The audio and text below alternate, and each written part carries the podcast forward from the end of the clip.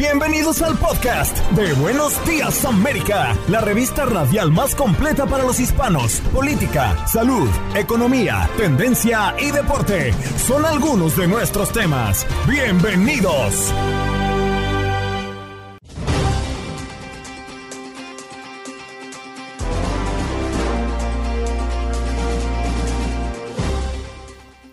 Hola, soy Andreina Gandica y este es el podcast de Buenos Días América. Hoy abordamos un tema sumamente delicado a propósito de un caso muy sonado en New Jersey. Esta madre que mató a su esposo, a sus dos hijas y luego se quitó la vida antes de ser desalojada de su casa. Le preguntábamos a Pilar Sordo, quien nos acompañó esta mañana, psicóloga, columnista, conferencista y escritora chilena, cómo enfrentar situaciones difíciles, porque vemos que esta madre encontró la salida más cruel y dolorosa. También nos acompañó esta mañana Javier Massa, analista político demócrata, para hablar de Biden y las elecciones en New Hampshire el día de hoy, porque Biden no estará en las boletas de estas primarias. Y en nuestro segmento, como cada martes de Unidos Somos Uno, nos acompañó Sofía Sánchez, coach de hábito y bienestar mental, la importancia de los hábitos para mejorar nuestra salud mental. Y en los deportes, Lalo nos trae mucha información deportiva. ¿Qué pasó? Las noticias relevantes. Las historias destacadas. El resumen de lo más importante. Estos son los titulares.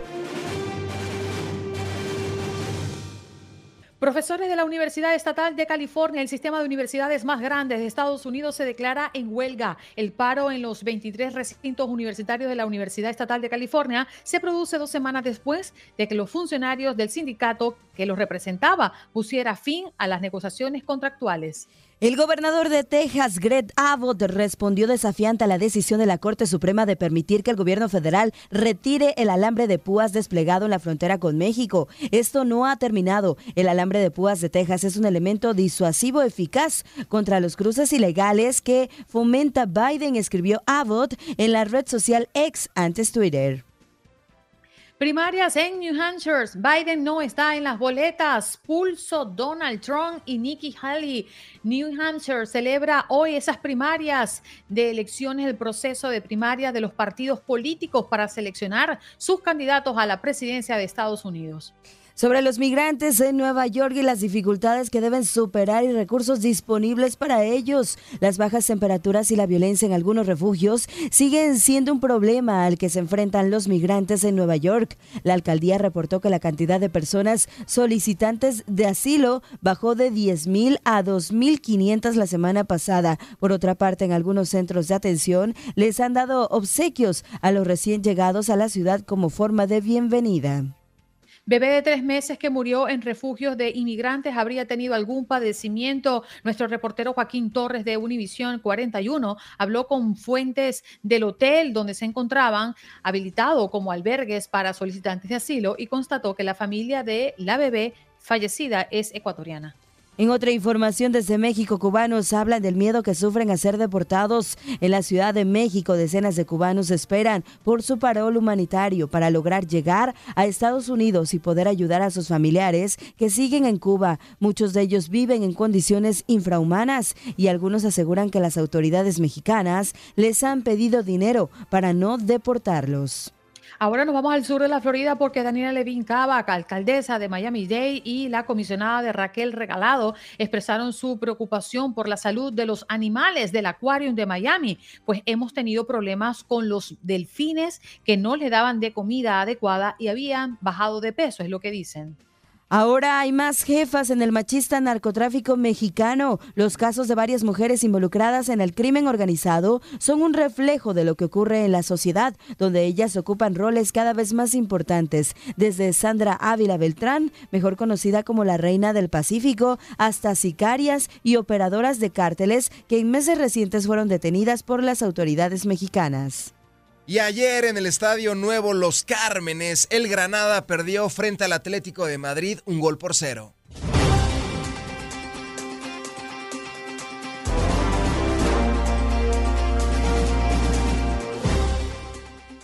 Vamos a hablar de un caso que ha sido un caso muy sonado y por supuesto nos ha llamado poderosamente la atención. Pero antes de hacerle el contexto, vamos a saludar a María del Pilar Sordo.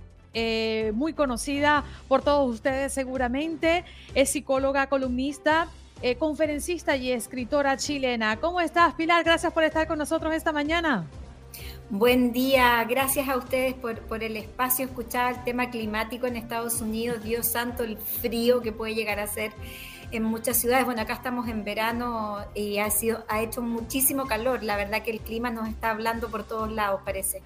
Sí, señora, sí estamos muy extremo, ¿no? Cuando las cosas se ponen frías o cuando se ponen calientes en este país. Bueno, Pilar, vamos a hablar de este caso. Me gustaría darle el contexto a toda nuestra audiencia porque en New Jersey una madre mató a su esposo y a sus hijas, luego se quitó la vida antes de ser desalojada de su casa. Según el reporte, la causa de la muerte de esta familia hispana de cuatro miembros, miembros quise decir, incluido dos niñas, dentro de una casa en New Jersey, fue un caso de asesinato-suicidio, es lo que ha confirmado la Fiscalía del Condado de Union. Te traemos, Pilar, porque entendemos que muchas personas como lo estamos viendo casi evidenciado en este caso, no logran sobrellevar una mala noticia, un, puede ser un engaño, una infidelidad, eh, bancarrota a esta persona. Ese día justamente a esta familia le iban a desalojar de la vivienda que habitaban desde hace mucho tiempo y podría ser una causa ¿no? por la que esta mujer se vio desesperada y le quitó la vida a toda su familia y a ella propiamente. ¿Qué podemos decir de una situación como esta? Porque para muchos nos cuesta entender cómo le quitas la vida a tus propios hijos. Bueno, eh, lo primero que hay que entender acá es que aquí hay una alteración de personalidad que, que hace que no todos los seres humanos que llegamos a situaciones extremas eh, tengamos esa misma reacción. Aquí hay una base que debió haber sido estudiada, que debió haber sido prevenida, que a lo mejor ella no pidió ayuda y que se venía encapsulando hace muchísimo tiempo. Creo que eso es importante de aclarar. No todos los seres humanos desencajamos en situaciones críticas hacia ese mismo lado tan espantoso y, y tan autodestructivo. Eso por un lado. Por otro lado, creo que hoy estamos llamados a hacernos preguntas eh, me refiero a los seres normales, eh, neuróticos como todos, hacernos preguntas que nos ayuden a revisar nuestras vidas. Y una de esas preguntas tiene que ver con el cómo o qué es el éxito para nosotros. En países donde el éxito parece ser la familia perfecta que muestra Instagram o una situación económica estable, cuando esto se nos mueve, eh, probablemente se pone en jaque también nuestra base de nuestra estructura de personalidad. Por lo tanto, ¿cómo defino el éxito? Yo, de alguna manera, determina hacia dónde voy a desencadenar cuando tenga conflictos. Eso por un lado. Segundo, ¿qué está pasando con nuestra expresión de emociones? ¿Cuánto espacio nos estamos dando para poder llorar cuando tenemos ganas, para poder reír, para poder decir que estamos asustados y por lo tanto poder expresar todos los días aquello que sentimos? Y tercero, ¿cuánto somos capaces de pedir ayuda en una sociedad que evalúa la omnipotencia, la soberbia como casi un valor y que de alguna manera nos determina a poder em, escapar hacia lugares como adicciones, como obesidad y como tantas otras cosas que no solo tiene Estados Unidos como problema, sino también el resto del planeta. Pilar, muy buenos días, un gusto saludarla. Eh, una, una situación muy difícil, en este caso, esta historia que ha conmocionado bastante. Y también nos preguntamos, cuando tenemos una situación difícil, ¿qué tan bueno o malo es involucrar al resto de tu familia? Eh, es decir, en este caso, a los hijos, eh, al esposo, ¿qué debemos de hacer en este caso? Mira, te agradezco mucho la pregunta porque fue una de las cosas que yo pensé anoche cuando, cuando evaluaba este, este espacio de conversación con ustedes. Yo siempre privilegio el valor de la verdad. Creo que la verdad duele pero no daña. Eh, en cambio, el tratar de inventar situaciones que no son reales, si el papá está cesante, si la mamá perdió el trabajo, eh, creo que es importante que nuestros hijos sepan eso, para que entre todos colaboremos a vivir la situación de la mayor tensión posible. Distinto es cuando hay un problema de pareja cuando hay una infidelidad, cuando hay otras situaciones donde eso tiene que estar vivido en la cápsula de la pareja y los niños probablemente ven la resolución que esa pareja toma para poder transitar por la situación.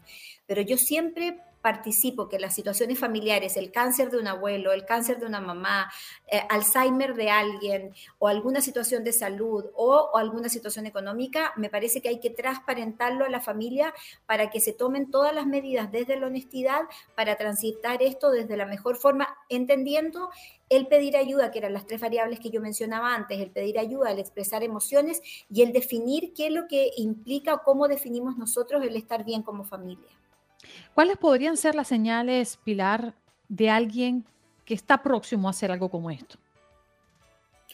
Es muy difícil de predecir, porque en general la gente no se mata porque se quiera matar, la gente se mata porque quiere dejar de sufrir. Y eso hay que tenerlo súper claro. Por lo tanto, generalmente estas personas encapsulan sufrimiento por muchos años eh, a veces por mucho tiempo, y ahí vuelvo a repetir, en la expresión de emociones, si la persona la ven alterada de humor, si está rabiosa, si se aisló, si dejó de comer o está comiendo mucho, si duerme poco o duerme mucho, si se enfatizó a conductas adictivas como el alcohol, la comida, el comprar o el caer en situaciones em, vertiginosas con respecto a su estado de ánimo, el, cualquier cambio a nivel biológico también es una fuente de información, pero siempre hay que entender que estas personas van viviendo un laberinto interno que cuando ven la solución en la muerte para dejar de sufrir, a veces es muy muy difícil pesquisarlo.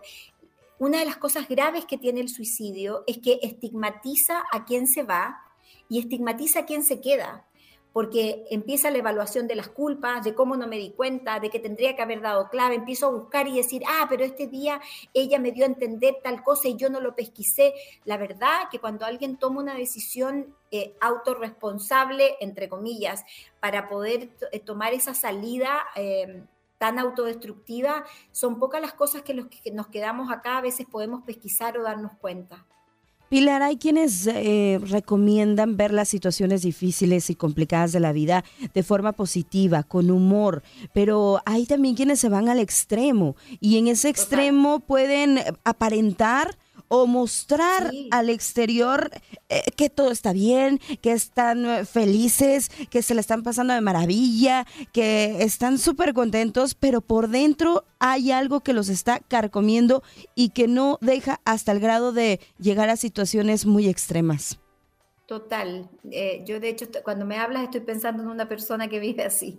Eh, la verdad que, a eso se le llama positivismo tóxico y el positivismo tóxico es primo hermano de la negación, eh, donde yo niego lo que me está pasando, me pongo una careta que funciona la mayor parte del tiempo, pero que cuando llego a mi soledad de mi cama o lo que sea, me la tengo que sacar, que tampoco es sostenible durante todo el tiempo y que claramente hace que sea una bomba de tiempo y que se termine estallando por algún lado porque es imposible es imposible mentir todo el tiempo, es imposible mentirse todo el tiempo y es imposible mentirle a todos todo el tiempo.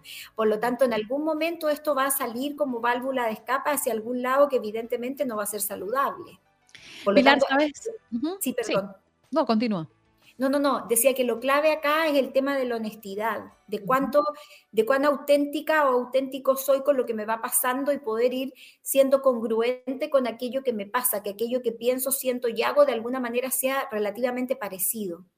¿Sabes qué me preocupa, Pilar? Que eh, eh, al inicio de nuestra conversación hablábamos de pedir ayuda y que muy probablemente esta persona no pidió ayuda, no encontró una salida y esa fue la salida que encontró a su problema, ¿no? El filicidio. Y me preocupa mucho las redes sociales y la inteligencia artificial hoy por hoy, porque muchas personas, como ven eso de fácil acceso, es donde buscan ayuda, pero finalmente cada caso es distinto y hay mucho charlatán allí fuera. Sí, señor. Y me gustaría, me gustaría escuchar de ti la importancia de encontrar y buscar ayuda en una persona calificada, una persona que haya estudiado nuestros comportamientos y entienda verdaderamente la esencia de la ayuda y hasta dónde puede llegar. Mira, me parece tan importante lo que estás diciendo porque lo primero que yo invitaría a la gente es a que no creyera en ninguna solución mágica. O sea, no existe retiro, eh, no existe em, ninguna opción que cambie mi vida por completo. Eso no es cierto todo cambio personal, el tuyo, el mío, requiere tiempo, requiere mucho trabajo, requiere constancia, perseverancia y sobre todo mucha honestidad conmigo. Y en este proceso, cuando yo pido ayuda, tengo que ser acompañada por alguien que tenga la formación profesional, preocúpense de saber qué formación profesional tiene, tiene que tener la calidad humana, además, para poder acompañar procesos de cierta dificultad y tiene que entender o mostrar que hay un camino que hacer, que no va a ser mágico, que va a, tener que tocar heridas muy profundas, que tocar nuestras sombras, ni para ustedes ni para mí ha sido fácil en la vida. Eh, y cuando yo las miro y me hago cargo de aquello es donde empiezo a buscar mis propias luces, pero eso es un proceso de integración. A mí no me gusta la palabra sanación, no creo en ella. No creo que uno sane completamente, yo creo que uno solo integra los dolores dentro de la vida de uno y esos dolores te acompañan ya sin dolor, pero te acompañan por el resto de tu vida. Por lo tanto, esa integración tiene que ser acompañada por algún experto o por alguien que de verdad a mí me vaya permitiendo sacar mis sombras. Claro, Pilar, nos tenemos que despedir porque el tiempo se nos hizo cortito. ¿Dónde podemos encontrarte? En Pilar Sordo Oficial, en el Instagram y en Facebook también.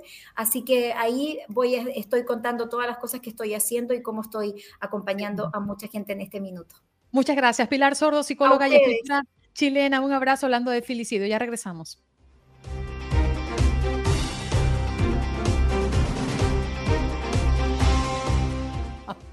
Bueno, vámonos de inmediato a temas políticos nuevamente. Vamos a recibir a Javier Massa, analista político demócrata. ¿Cómo estás, Javier? Un gusto verte de nuevo.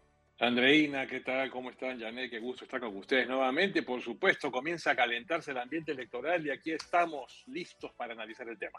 Definitivo, Javier. Fíjate, Biden no está en la boleta de las primarias de New Hampshire. ¿Qué consecuencias le trae para la reelección y qué significa realmente esto?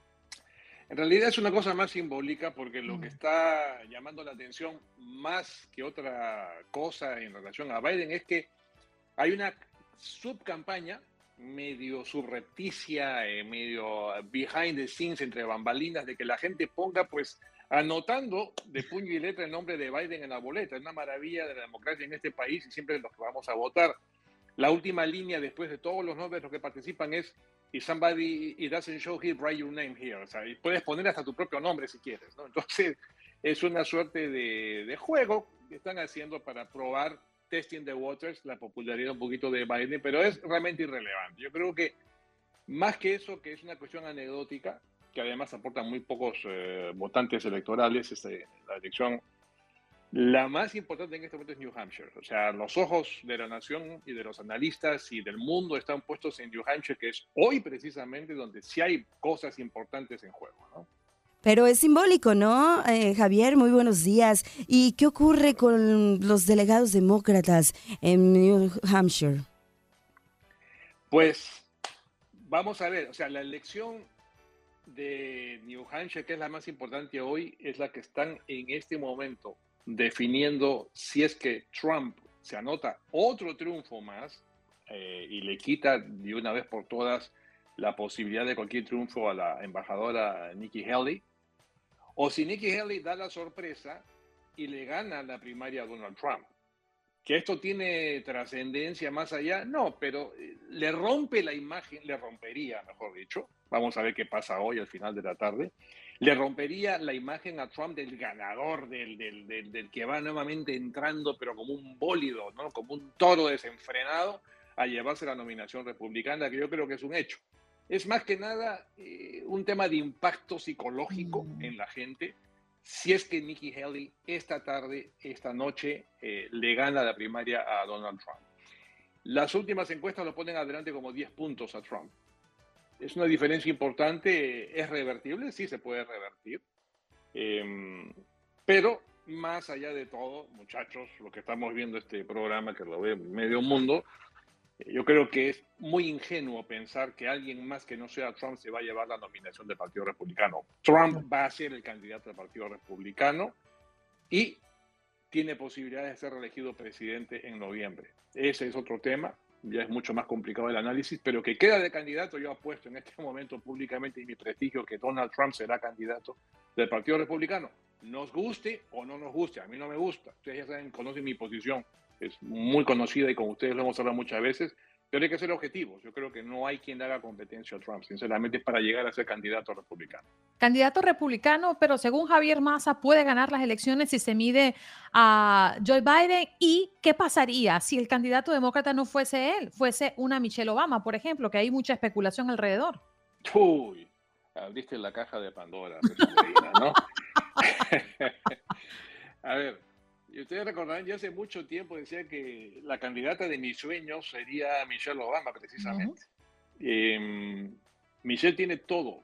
Tiene la presencia, la inteligencia, la preparación, eh, la experiencia en el mundo político. Es una mujer, obviamente, con, muchísima más eh, calidad política que Donald Trump. Eso, eso está fuera de discusión. El punto es que si bien Biden ha hecho ya una gestión de cuatro años, y yo lo apoyé abiertamente durante la campaña anterior. Esta vez yo soy el primero en decir que Biden debería dar un paso al costado. O sea, y, no lo cuestiono por su calidad política o su calidad humana, pero sí me preocupa realmente la edad. Eh, se nota ya el peso de los años, se le nota eh, muy golpeado por, por, la edad y muy golpeado por cuatro años en la Casa Blanca. O sea, es decir, ser presidente de Estados Unidos pues no es un jueguito de bingo, ¿no? es, un, es un trabajo desgastante para cualquiera. Vean ustedes, Obama, que es un hombre joven, cómo empezó y cómo salió con, con el pelo encanecido, por Dios. O sea, eh, ustedes lo han visto, o sea, es, es realmente desgastante.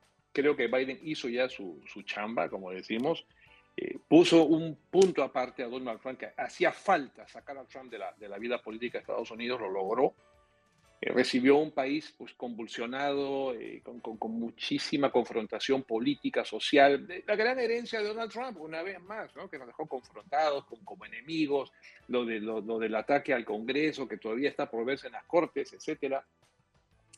Entonces, creo que ya hizo su chamba, le tocó todo el tema de COVID y se merece ya su lugar en la historia. Me encantarían, a ver, dos opciones para, para terminar esta intervención.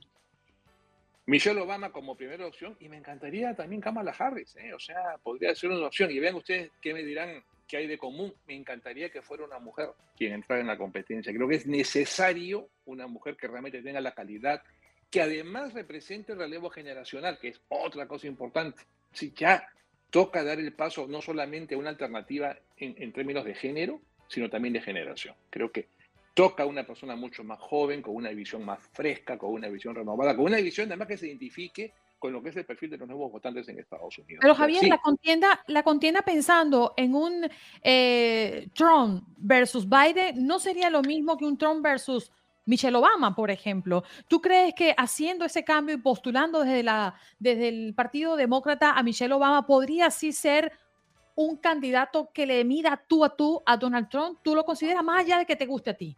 Oh, total y absolutamente, Andreina. Sería un escenario, pero completamente diferente. Y si algo, si algo quiere Donald Trump en este momento es que Biden quede de candidato. Está deseando, está soñando con eso. Y si algo debe ser su pesadilla, es que quedara Michelle o Kamala. En cualquier caso, alguien que no fuera que no fuera Biden, alguien que representara un rostro fresco, porque además lo contrastaría con él, que es un hombre mayor. Trump es un chiquillo, ¿eh? está arañando los 80 también. Lo que pasa es que lo lleva mejor que Biden, efectivamente, y se nota, se nota.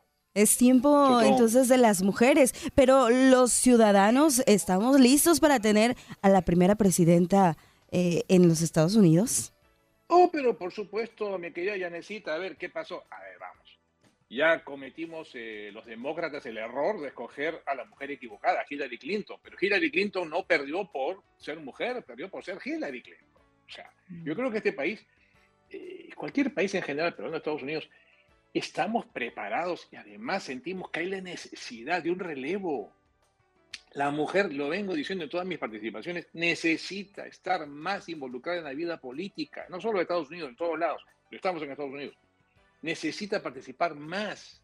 Vean, en este momento, guardando las distancias, porque sí, los números no le favorecen, pero Nikki Haley, que es una, una, una mujer con un prestigio, eh, fue una, embajadora con, un desempeño fantástico en, la administración de Donald Trump, le está haciendo la competencia a Donald Trump. O sea, es decir, por supuesto que hace falta la participación de la mujer y creo que sería, a mí, Me encantaría, por ejemplo, la imagen de un debate entre Donald Trump y Michelle Obama. Oh my God. Ese show no me lo perdí. Lo que pasa es que a Donald Trump no le gusta o dice no necesitar un debate.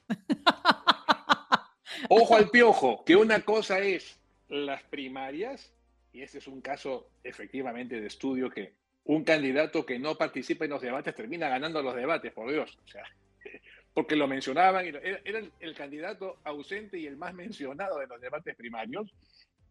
Pero otra cosa es ya que tienes que ir a debate, porque hablando ya de la carrera presidencial, sería iluso Trump y su campaña no cometería un error tan, tan pero garrafal de decirle no vayas a un debate eventualmente, digamos, con, con Michelle Obama. tendría que ir. Entonces, y eso sería un, show. Eh, ojo, eh, no sería lo mismo que un Trump o Hillary Clinton. Oh, no, no, no, no, no, no, no. Ahí, ahí habría una distancia enorme de por medio. Hay una distancia larga. Oh. Sí, señor. Bueno, hoy elecciones en New Hampshire y tradicionalmente Iowa y New Hampshire han dado el disparo de salida al proceso de nominación de ambos partidos, pero a lo largo de los años también debemos decir em, que se ha cuestionado ¿no? el privilegio que tienen estos dos lugares, estas posiciones privilegiadas en el calendario, porque como bien lo decías Javier, es como el punto de lanza. Me tengo que ir, Javier Massa, analista político, gracias por estar con nosotros esta mañana. Un abrazo chicas, cuídense mucho. El Departamento de Impacto Social y Sostenibilidad de Televisa Univisión presenta su segmento Unidos Somos Uno, un espacio para la voz de nuestra comunidad hispana. Qué bonito tenerte esta mañana, Sofía Sánchez, coach de hábitos y bienestar mental. Qué importante tema. ¿Cómo estás, Sofía? Gracias por acompañarnos. Hola, Andreina. Es un gusto estar contigo y con todos ustedes. Muchas gracias hablemos de la importancia de los hábitos para mejorar la salud mental. Eh, definamos buenos hábitos, Sofía, en principio, para comenzar a entender un poco el tema tan importante el de hoy. Bueno, mira, buenos hábitos, un buen hábito es algo que siempre te va a ganar eh, en la fórmula costo-beneficio. Eso quiere decir que te va a dar más beneficio de lo que te va a costar. Eso no quiere decir que sea fácil, ¿verdad? Eso quiere decir que simplemente lo que tú vas a ganar al, adquirir un buen hábito va a ser mucho más pesado que lo que te va a costar. Bueno, y por ejemplo, podemos tener hábitos en diferentes facetas de nuestras vidas, en la alimentación, por ejemplo, eh, en el hábito de mm, organizar nuestras cosas, eh, el hábito de hacer la cama, que dicen que es un hábito de exitoso, por ejemplo. Sí, así es. Regularmente pensamos que tener buenos hábitos o hábitos saludables es únicamente comer bien, hacer ejercicio, dormir bien. Pero fíjate, esto va más allá, porque un hábito es algo que tú habitualmente haces. Entonces, hay que revisar qué es lo que habitualmente estamos haciendo, ¿verdad? Cada día, eh, qué es lo que estamos haciendo, y ahí ya tú sabrás si tus hábitos son buenos o tus hábitos, pues hay que mejorarlos, pero, pero va más allá de esto, ¿no? Claro, y justamente me, me, incitas a preguntarte qué es un hábito saludable, porque para todos, todos los hábitos no son lo mismo. Correcto. Yo te diría, hay hábitos base, ¿sí? Hay hábitos base. Quiere decir, a todos nos hace bien comer bien, a todos nos hace bien movernos, nuestro cuerpo está diseñado para movernos, a todos nos hace bien dormir bien. Pero sabes algo, hay un hábito que, está como descuidado y es esta parte mental, nuestros pensamientos. No le damos importancia a lo que pensamos constantemente, a lo que está rondando en nuestra cabeza, nuestros pensamientos, emociones recurrentes. Em, eso es para todos, ¿sabes? O sea, cada quien debería adquirir los hábitos que mejor le convenga, pero hay hábitos base, que, que son los que hacen que tu estilo y tu calidad de vida eh, sean los mejores, ¿no? Lo que queremos es estar aquí mucho tiempo y estar bien. Entonces, sí deberíamos de tomar en cuenta esos hábitos base. ¿Y cuáles podrían ser esos hábitos bases? Estos que te decía, ¿verdad? Siempre te va, siempre, si yo te digo hidrátate, siempre te va a hacer bien, ¿sí? Claro, en la medida en la que cada uno, eh, a la que cada uno le convenga, ¿no? Eh, dormir bien, siempre te va a hacer bien dormir bien, ¿verdad? Te ayuda para iniciar tu día comer bien, siempre te va a hacer eh, bien comer bien. Sin embargo, lo que pueda funcionar para ti en cuanto a comida, en cuanto a, sueño, en cuanto a ejercicio, puede ser el veneno para alguien más. Entonces hay que tomar en cuenta que hay un concepto que se llama bioindividualidad, que lo que te hace bien a ti me puede hacer mal a mí. Pero de que hay hábitos que son base y que a todos nos pueden acomodar, así, así es como es. Sí, claro. Y a mí me llama mucho la atención el ritmo de vida y la cantidad de hábitos que tiene que tener, por ejemplo, un deportista, ¿no? Eh, sobre todo por la disciplina que debe tener para lograr sus objetivos. Claro, claro. Pero fíjate que un deportista de una persona que no se dedica al deporte realmente no es tan diferente. Lo que sucede es que el deportista se dedica a eso. Entonces no tiene tanta opción, digamos, no hay tanta flexibilidad como una persona eh, que no se dedica al deporte. Pero a todos, a todos nos deben enseñar que mantener un estilo de vida activo y saludable es lo mejor que, podemos hacer, ¿verdad? Fíjate, Sofía, que me llama mucho la atención porque hay hábitos que personas adoptan gracias a una moda. Por ejemplo, hace un tiempo salió un libro eh, hablando de la importancia de lo y de los beneficios que es levantarse a las 5 de la mañana, por ejemplo. Un libro muy famoso, no recuerdo ahorita el autor. Em, y, yo, yo encontraba alrededor de mí tanta gente levantándose a las 5 de la mañana. Yo decía, bueno, yo me paro a las 4, yo voy en ganancia, ¿no? Pero definitivamente... ¿Cómo se logra crear un hábito? Porque no es solamente hacerlo de un día para otro, esto necesita un tiempo y además tú sentirte cómoda con ese hábito que estás incorporando en tu vida. Correcto. Eh, mira, tiene que ser paso a paso, tiene que ser poco a poco. Si tú nunca has hecho ejercicio, por ejemplo, y tú quieres empezar a hacer ejercicio, el decir voy a ir una hora al gimnasio puede matarte y desilusionarte de, la noche a la mañana. Entonces, empezas con 10 minutos, suficiente. Entonces, tu cuerpo no te va a generar resistencia para hacerlo. Ahora, los hábitos se tienen que acomodar a ti. Para que funcione, se tienen que acomodar a ti. Hay personas que no funcionan levantándose a las 4 o que no pueden o a las 5, ¿no? Y ahí entra un tema de cronotipos, si tú sos una persona nocturna, si sos una persona matutina. Entonces, un hábito para que realmente se instale y se programe en ti, tiene que acomodarse a tu estilo de vida, a lo que a ti te, te gusta y a lo que tú sos, ¿verdad?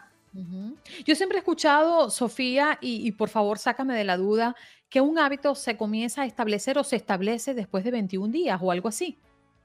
Mira, hay muchas teorías, hay muchas teorías. Eh, pueden ser 21 días, pueden ser 30, 66 días, puede ser toda la vida. La idea no es no soltar, ¿sí? Para que se vuelva un hábito, sí tiene que ser repetitivo porque entonces se programa y la idea es no soltar porque no tendría sentido hacer una dieta por 21 días y luego soltar el hábito y pues volver al estado en el que estabas antes, ¿no? Sino que se vuelva un estilo de vida. Esa es la clave. No es el tiempo, es que tú lo hagas un estilo de vida y se vuelva parte de tu programación interior. Claro. Sofía, ¿y nos puedes ofrecer quizás recursos o herramientas puntuales que nos puedan dar eh, eh, o facilitarnos, ¿no? Y comenzar hoy mismo a tener mejores hábitos para mejorar nuestra salud mental? Sí. El hábito que yo siempre recomiendo es el de meditar, pero te voy a decir meditar cómo.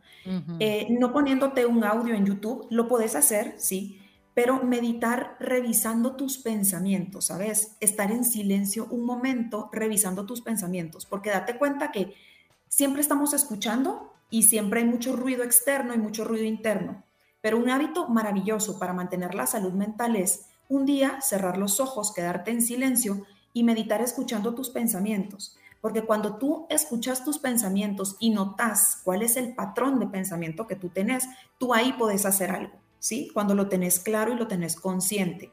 Entonces, un hábito sencillo que no te va a llevar más de cinco minutos cada día, revisar tus pensamientos. Claro. Sofía, y para finalizar, la relación entre la tecnología y los hábitos, porque sabemos que si tenemos espacio quizás o buscamos ese espacio para meditar, muchas personas ya toman el teléfono como parte importante para llenar ese vacío, ese minutito que tengo extra y comenzamos a llenarnos de mucha información. ¿Qué pudieses decirnos de esto? Mira, lo, eh, lo que consumís a nivel de alimentos para tu cuerpo es fundamental para tu rendimiento. Lo que consumís a nivel mental es fundamental también para tu rendimiento. Entonces, no peleemos con la tecnología, pero que la tecnología sea un recurso para tener más prácticas, ¿sí? Que sea tu aliado y no que sea en donde de repente se te pasó el tiempo y no te diste cuenta, en donde estás consumiendo eh, mucha basura que al final lo que está haciendo es perturbando tu mente y no haciéndola crecer. Entonces, tenemos dos opciones y esto es cuestión de decisión. O la tomas para lo que te sirve realmente, para buscar recursos, prácticas, cosas que te sirvan, o simplemente perdes el tiempo ahí. Sin pelear con ella, tú decidís qué uso le das. Bien. Sofía, ¿dónde podemos encontrarte? Bueno, mira, yo estoy eh, en el Instagram, estoy como C Sofía, mi nombre eh, se escribe con PIH, no con F, entonces es Sofía Sánchez, ese es mi Instagram, C Sofía Sánchez, y está mi página web, que los invito a visitarla también, que es www.sofi, es en lugar de la A le ponen E, Bien. Sofía, gracias por acompañarnos en este segmento de todos los martes Unidos Somos Uno. Un abrazo para ti. Un placer, un gusto estar acá. Ahí escuchaban a Sofía Sánchez, quien es coach de hábitos y bienestar mental, la importancia de los hábitos para mejorar nuestra salud mental. Estás escuchando el podcast de Buenos Días América, la revista radial más completa para los hispanos. Escúchanos en las diferentes plataformas: Euforia, Spotify, TuneIn y iHeartRadio. Tu DN Radio. Vivimos tu pasión. Adrenalina, pasión y orgullo. Todo por ser campeones. En Buenos Días América. Contacto Deportivo.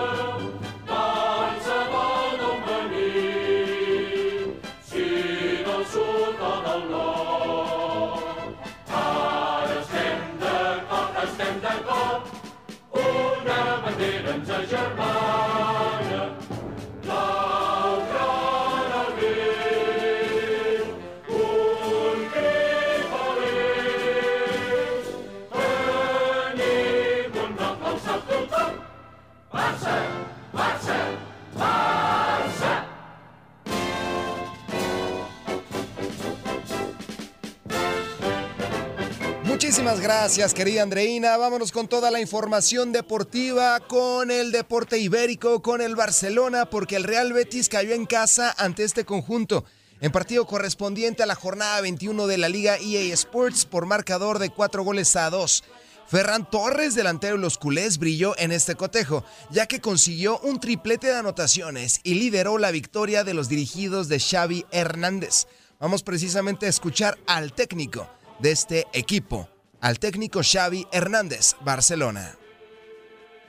Ah, que ha tenido muchos cambios, ¿no? Estábamos comentando ahora que estabais muy bien en el momento en el que os han marcado los dos goles. Sí, estábamos muy bien. La realidad era que partido muy controlado, hemos estado muy bien con balón, también en la pérdida, hemos dominado muchísimo al Betis en, en su estadio y se nos ha complicado por una jugada creo que puntual donde no nos hemos entendido, quizá Araujo con Iñaki, ha habido un rechace, no sé si es falta a Pedri, una posible plancha, se queja el jugador, pero ese gol nos ha, nos ha puesto un poco tensos en el partido ¿no? y ha venido enseguida el empate y a partir de ahí hemos vuelto a dominar. Creo que hemos hecho un, un, gran partido en líneas generales y debíamos haber ganado el partido o sentenciarlo antes, ¿no? pero el equipo ha estado muy bien, creo que es un paso adelante importante en un estadio donde no había ganado nadie esta temporada con jugadores jóvenes eh, y con personalidad, que es lo que queremos en el, en el Barça. ¿no? Yo creo que hoy la gente barcelonista, la culé habrá disfrutado del equipo, de la cara que hemos mostrado y nos tocaba un partido, un partido así en un estadio difícil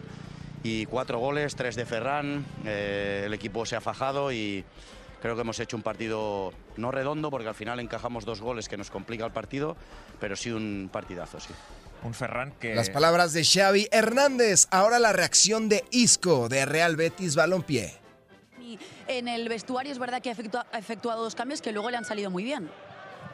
Sí, yo creo que, en la primera parte nos ha, faltado un poquito de, intensidad a la hora de, recuperar el balón. Nos, nos pasaba la línea de presión muy fácil y yo creo que en la segunda parte hemos cambiado un poco eso.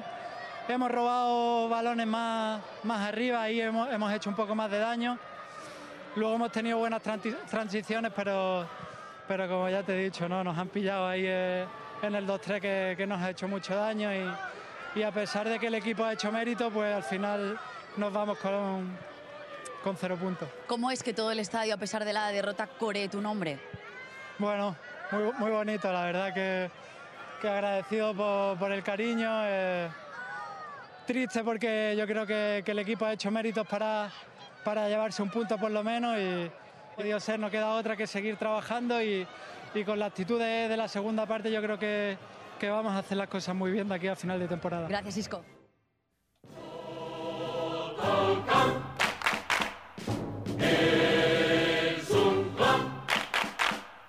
Tres puntos de oro para el conjunto Blaugrana, porque con esto se colocan, se colocan a tan solo siete unidades del Girona, del Girona de España y seis unidades del Real Madrid. Barcelona ocupa la tercera posición dentro de la tabla general y en estos momentos se encuentra en Champions League.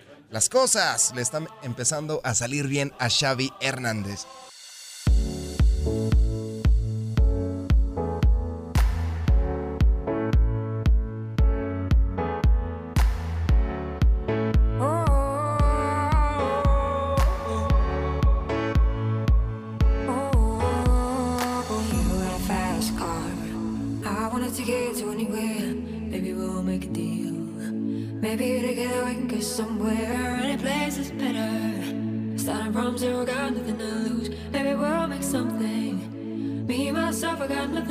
You got a fast car. I got a plan to get us out of here. I've been working at the convenience store. Managed to save a little bit of money. Won't have to drive too far. Just cross the border and into the city. You and I can both get jobs. Finally see what it means to be living. You got a fast car. So Fast enough so we can fly away. We're gonna make a decision. Live tonight die this way. Muchísimas gracias, querida Andreina. Todo pasa mientras usted escucha Buenos Días América en información de último segundo oficial e histórico.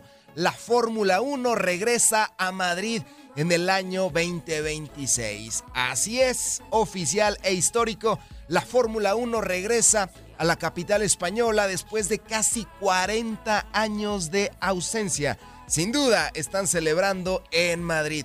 Vamos a enlazarnos en directo porque se encuentra la presidenta de la comunidad de Madrid, Isabel Díaz Ayuso, hablando acerca de este gran premio que regresa a la capital española. Hoy es un gran día para la Comunidad de Madrid y para todas las personas que viven, trabajan y estudian en nuestra región. Es uno de los mayores eventos deportivos del mundo y nuestro orgullo es que vuelva a celebrarse en Madrid después de más de cuatro décadas. Una tarea que no ha sido fácil, pero que ya podemos confirmar que está aquí, que la Fórmula 1 vuelve a Madrid. Antes de nada, quiero dar la enhorabuena a Carlos Sainz por haber logrado esa cuarta victoria en el Dakar, un madrileño que ha conquistado la carrera más difícil del mundo, demostrando el carácter y la fortaleza propia de los campeones. También es para nosotros un orgullo que otro ganador, Carlos Sainz Jr., vaya a participar en este gran premio que hoy presentamos, demostrando la gran cantera que tenemos en España y que tiene reservado para el mundo del motor muchos más éxitos. En ella también se encuentra Cristina Gutiérrez, por cierto, en estas felicitaciones. La primera mujer española en ganar el Dakar, pero sobre todo en esta gran cantera de la Fórmula 1 tenemos también que recordar a Fernando Alonso y otros tantos campeones que podrán competir aquí en Madrid. Hoy es un día especial sobre todo para dar las gracias a todos aquellos que han hecho posible que estemos celebrando que la Fórmula 1 está en Madrid.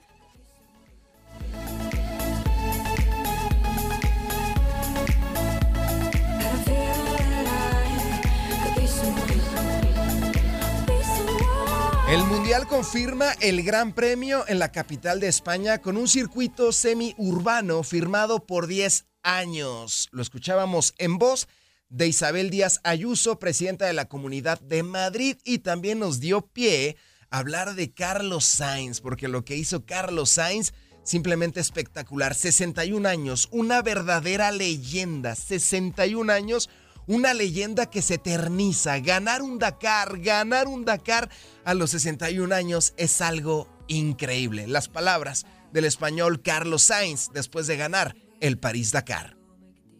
Porque dije, pero es que está brincando igual que hace 34 años. Eso es así, acabas de decir algo con la edad por en medio, pero me da la sensación que no has perdido esa ilusión interna de, de, de esas victorias. No, no la he perdido para nada porque si no, no, si no, no estaría aquí, no estaría hoy contando que hemos conseguido Lucas y yo ganar el, el Dakar. Eh, me sigue gustando tanto lo que hago, sigo disfrutando. Yo, yo creo que en eso, Lucas, pues siempre le digo, oye, Lucas, el día que veas que voy despacio, que ya no voy tal, espero que me lo digas. eh, Todos los años se lo digo, cada, cada- yo creo que cada carrera se lo digo, ¿no? Porque para mí es una preocupación también. Ayer en la entrega de premios, pues el, speaker de, bueno, tal, no sé qué, 61 años y, venga con los 61 años y tal.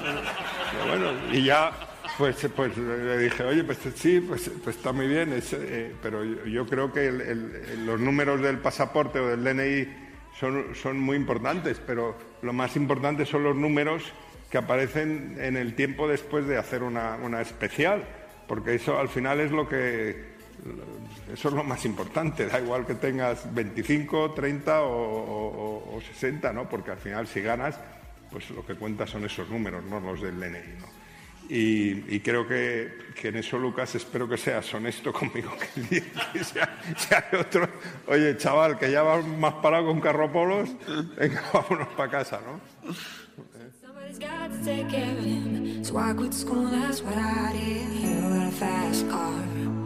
Una verdadera leyenda. Y les platico que este Dakar fue diferente. 48 horas en condiciones rudimentarias.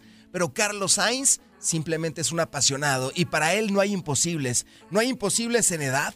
No hay imposibles en el alcance que tiene. Y no hay imposibles en la mentalidad para conseguir eso precisamente. Lo imposible. Felicidades a Carlos Sainz, querida Andreina, que lo ha conquistado todo.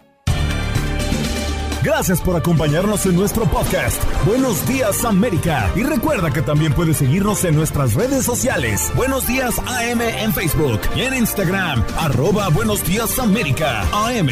Nos escuchamos en la próxima.